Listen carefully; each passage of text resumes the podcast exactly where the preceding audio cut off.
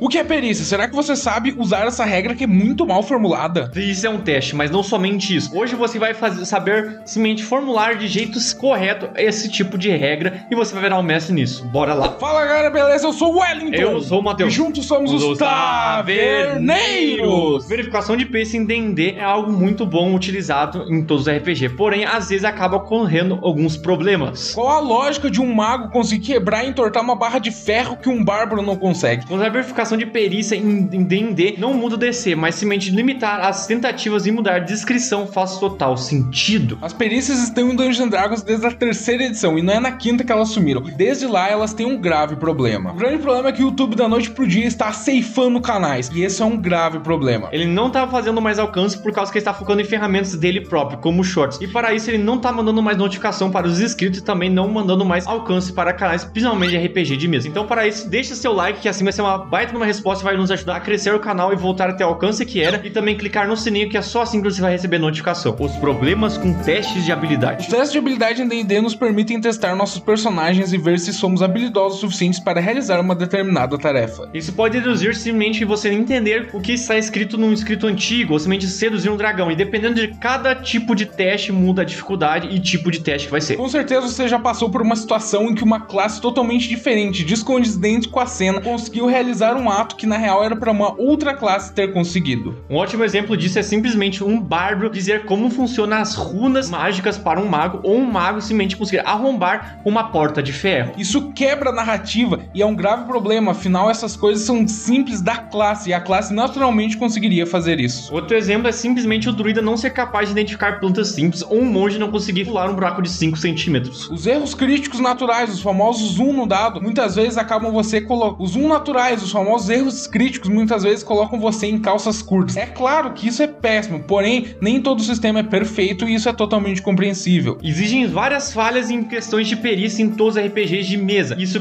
claramente D&D não é diferente. Imagine um teste, seu jogador falha e então ele fala que vai refazer de novo. Cara, isso tá completamente errado. Se ele tem mais de uma chance para fazer, não faz nem sentido ser um teste. É simplesmente ele fazer até conseguir. Isso é um problema muito comum em mestres, principalmente quando eles vão fazer um teste que não faz o menor sentido. E iremos falar exatamente isso mais no decorrer do vídeo. Por agora, vamos se ater aos erros nos testes de habilidades. Você não pode decifrar as runas porque simplesmente tirou um nos, nos testes. Porém, time tenta. E se o time falhar, simplesmente vai a Brenda e tenta novamente. E se a Brenda falhar, vem o João e tenta. Fazer com que todos os jogadores fiquem tentando. Fazer com que todos os jogadores fiquem tentando de forma subsequente é um péssimo erro, mas vamos falar disso mais no decorrer do vídeo. Como você pode ver, já demos vários exemplos aqui de problemas que tem nos testes de perícia. E a gente vai focar agora principalmente dos que a gente citou, mas a gente vai falar depois, mais pra frente, outros que a gente não falou. Portanto, assista esse vídeo e aprenda de fato a como usar os testes de habilidade em Dungeons Dragons ou em qualquer outro RPG de mesa. Tentativas ilimitadas. Quando os jogadores precisam abrir uma porta ou abrir uma fechadura, eles precisam fazer um teste de perícia. Se faz sentido os jogadores fazerem esses testes de- de habilidades, não tem nenhum problema. O problema é quando simplesmente algo fica basicamente sendo forçado na questão externa. Tipo, o Ladino ele tá tentando arrombar uma porta, então ele tira um 1 e erra feio, acaba quebrando seus lockpicks, quebra suas gazuas e não tem mais como arrombar. A gente sugere fortemente que você não faça esse tipo de punição e tenta achar outras formas para punir os jogadores. Por exemplo, não é só porque ele falhou que ele não vai conseguir, ele pode conseguir, porém vai levar uma hora. E nesse outro tempo, os outros jogadores podem fazer outras atividades, como um descanso curto, enquanto o Ladino tá lá realizando o teste. Agora, se o Ladino simplesmente quer recuperar a questão dos seus dados e tentar fazer um novo sucesso, ele vai ter que descansar em um novo local que simplesmente o grupo vai ter que descansar junto com ele. O erro dele não foi abolido, é claro que ele aconteceu e de fato aconteceu uma coisa ruim, porém ele não foi escrachadamente mostrado à tona. Os jogadores também podem simplesmente punir o Ladino por demorar tanto tempo. Isso simplesmente pode simplesmente afetar o futuro da gameplay. Essa tática do erro também se aplica a erros normais, aqueles que não são um natural. Ou seja, ele vai levar mais tempo, não excessivamente quanto um natural, tipo uma hora já é exagero. Em vez disso, o jogador simplesmente pode pedir ajuda para os outros jogadores simplesmente fazer as coisas. Porém, também numa, num combate não funcionaria isso. Só que isso é interessante você fazer para criar mais trabalho em equipe. Verificação de grupo. Alguém sabe encontrar comida aqui? Sério, estamos sem rações, vamos morrer. O guia do mestre já tem um sistema configurado para verificações de grupo. Se o mestre simplesmente pedir para fazer uma verificação em grupo, se a maioria fizer passar, simplesmente passa o grupo inteiro. Então, simplesmente se tiver quatro Nemo, Se três passar, já passou. Isso funciona muito bem para testes furtivos, porém muitas vezes não vai funcionar em outros testes, tipo uma de teste específico de atletismo. Para esse tipo de verificação, se alguém falhar, simplesmente o outro grupo pode tentar ajudar. Porém, você tem que ser sincero com os seus jogadores, então faça uma sessão zero para mostrar essas regras iniciais. Tudo isso que nós falamos deve ocorrer na sessão zero, e principalmente as regras de rolagem. Ou seja, se um falhou, não significa que os outros podem ficar tentando, e isso que você deve explicar na sessão zero. Uma boa é simplesmente se dois jogadores fizerem uma verificação e um deles tiver proficiência, vai ganhar vantagem nisso. Por exemplo, um teste de descrição. Se os dois passam, todo o grupo já passou. Se houver menos jogadores, provavelmente dois jogadores vai ser muito difícil ter as mesmas proficiências. Se houver mais jogadores com as mesmas proficiências, por exemplo, você pode dar uma característica de vantagem para deixar o teste mais fácil. Além disso, quando o jogador falha, simplesmente o grupo pode tentar fazer mais um teste, apenas mais um, para tentar ter uma nova chance. É tudo sobre eles. Essa é uma regra simples, extremamente justa e fácil de implementar.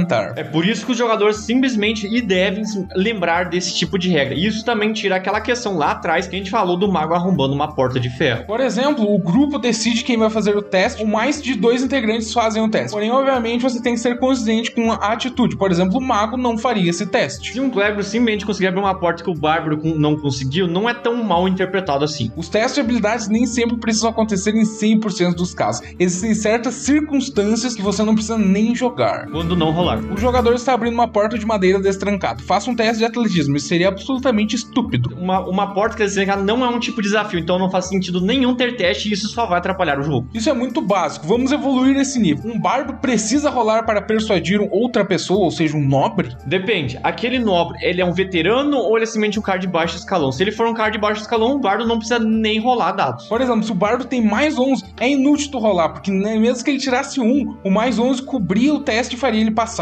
Apenas deixe o bardo ser feliz com as suas habilidades. Isso é um conceito de alto nível, mas também se aplica a níveis baixos também. Você pode ter pensado que esse bardo que a gente falou simplesmente é um cara de altíssimo nível, mas não. Esse bardo é apenas de nível 5. Por exemplo, no nível 3 era mais 8, no nível 4 era mais 9, e sim, esses números são bem ridículos e bem fáceis de alcançar. Se um bardo simplesmente bota um calibre e tenta simplesmente persuadir um camponês, daí geralmente tem os testes do bardo. Por exemplo, essas coisas são universais para todo mundo, porém tem situações específicas que dependem da classe, como foi o exemplo do bardo. Se um bardo simplesmente estava ali conversando e tentando persuadir um camponês, deixa sucesso. Se o ladino está tentando arrombar uma porta simplesmente simples, já passa direto. Por exemplo, se as chances dele passar são muito grandes, ele pode rolar uma, duas, três vezes, que ainda assim ele ainda provavelmente passaria, então é melhor deixar o sucesso logo de cara. Se a classe simplesmente tirasse um no dado e assim teria três diferentes com a questão do DC, deixe passar direto. Se a situação é simples, não vai ser frustrante tu rolar o dado e passar, vai ser frustrante você rolar o dado e falhar. Então dessa maneira você apenas está evitando as frustrações. O que é DC? Coisa mais importante a saber sobre os testes de dados é transmitir a dificuldade ao jogador. Se o jogador simplesmente quiser escalar uma montanha, diz pra eles, mestre, se é difícil ou se não é tão difícil assim. Isso já bota os pés no chão e faz ele não ficar bravinhos caso ele falhar em um teste que era praticamente impossível. E agora, o que, que são DCs? Simplesmente DC é a dificuldade de um teste de habilidade. Os DCs podem e devem ser modificados conforme a sua aventura, porém tome cuidado para não deixar DCs extremamente frustrantes. Quando o jogador tá tentando escalar uma montanha, vamos dizer que a dificuldade no início é 10, depois de alguns poucos metros vai pra 15, por que que não simplesmente dá desculpa que a montanha está lisa, então tu botou mais 5 de dificuldade? Também as condições climáticas podem afetar. Se começa a chover, a montanha fica escorregadinha e tu pode tranquilamente adicionar um mais 10 de dificuldade. E ao contrário, se alguém tá simplesmente escalando a montanha e já conseguiu fazer um caminho bem com as cordas, simplesmente deixe o desafio mais fácil. O teste de dificuldade depende do clima, de todos os fatores externos. Porém, os jogadores podem ainda assim facilitar os testes. Isso não deve se afetar em dados de sorte. Se o bardo vai lá tentar persuadir um nobre e a dificuldade é 25 e o bardo tira 19, ele tem mais 13, é o total de 22. Qual seria o resultado? O resultado seria que ele não conseguiria isso. Afinal, é 25, não é 23. E mesmo com 19, que é um número muito alto, ele não conseguiu. O teste é 25. É impossível, praticamente. E o que você escolheu num 20 natural é um pouco diferente. Assim mesmo que o Messi diz que 20 não muda nada. Dar a dificuldade do teste conforme o teste é um grandíssimo erro. Ele deve ser mudado através de fatores externos, e não só porque é um teste difícil. Quando os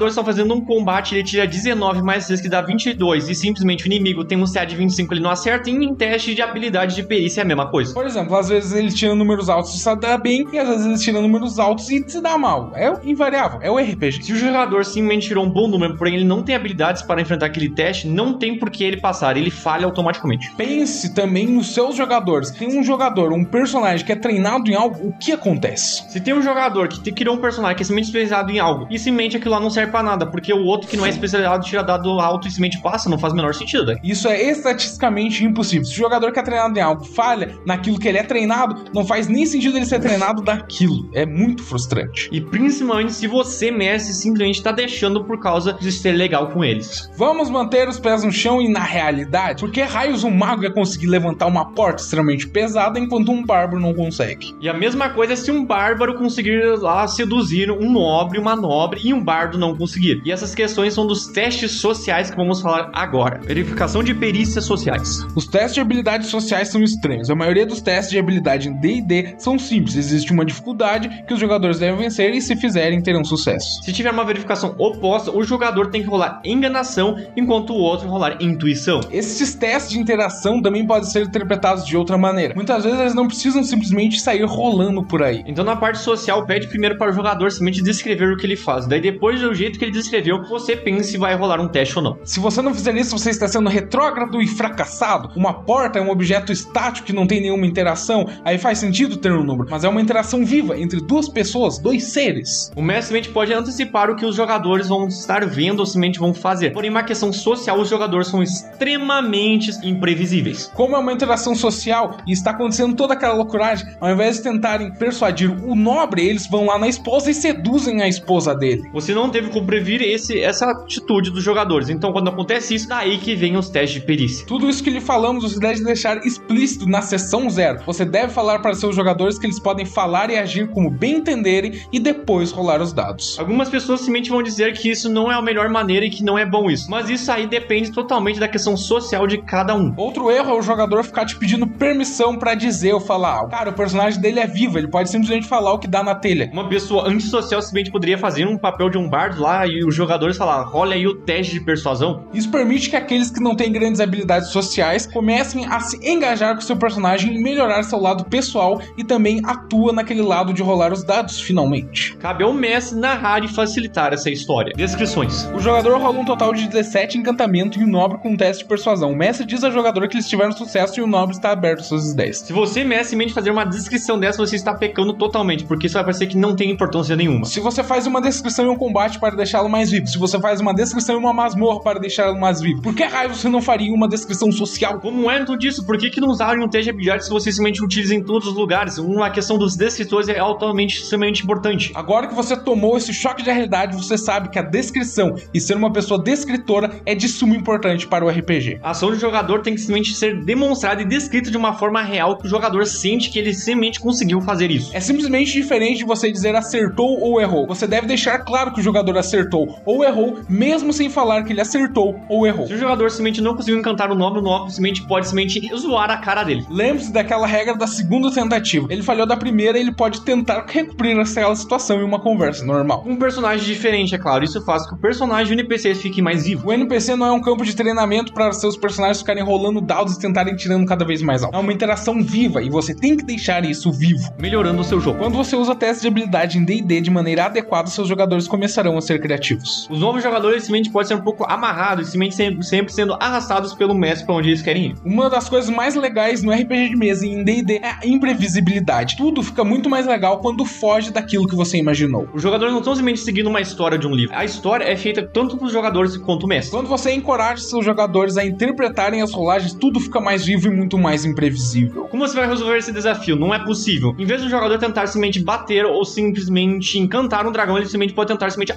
atordoar e apagar ele. Os seus jogadores começarão a pensar de outra forma como seus personagens. Se um bárbaro não conseguir abrir aquela porta, vai ser muito mais difícil. Então eles vão pensar duas vezes em arrombar ou usar o ladino para destrancar, deixando tudo mais vivo e mais imprevisível. É por isso que testes de perícias em D&D é extremamente importante. Muito mais importante que isso que o Matheus falou é a sua inscrição no nosso canal. Depois dessa aula, é o seu dever clicar no botão vermelho, se inscrever e ativar o sininho, que isso é de suma importância para a gente. Na tela em final, a gente vai deixar dois vídeos extremamente importantes de altíssima qualidade que você vai gostar. Esperamos lá. Ciao.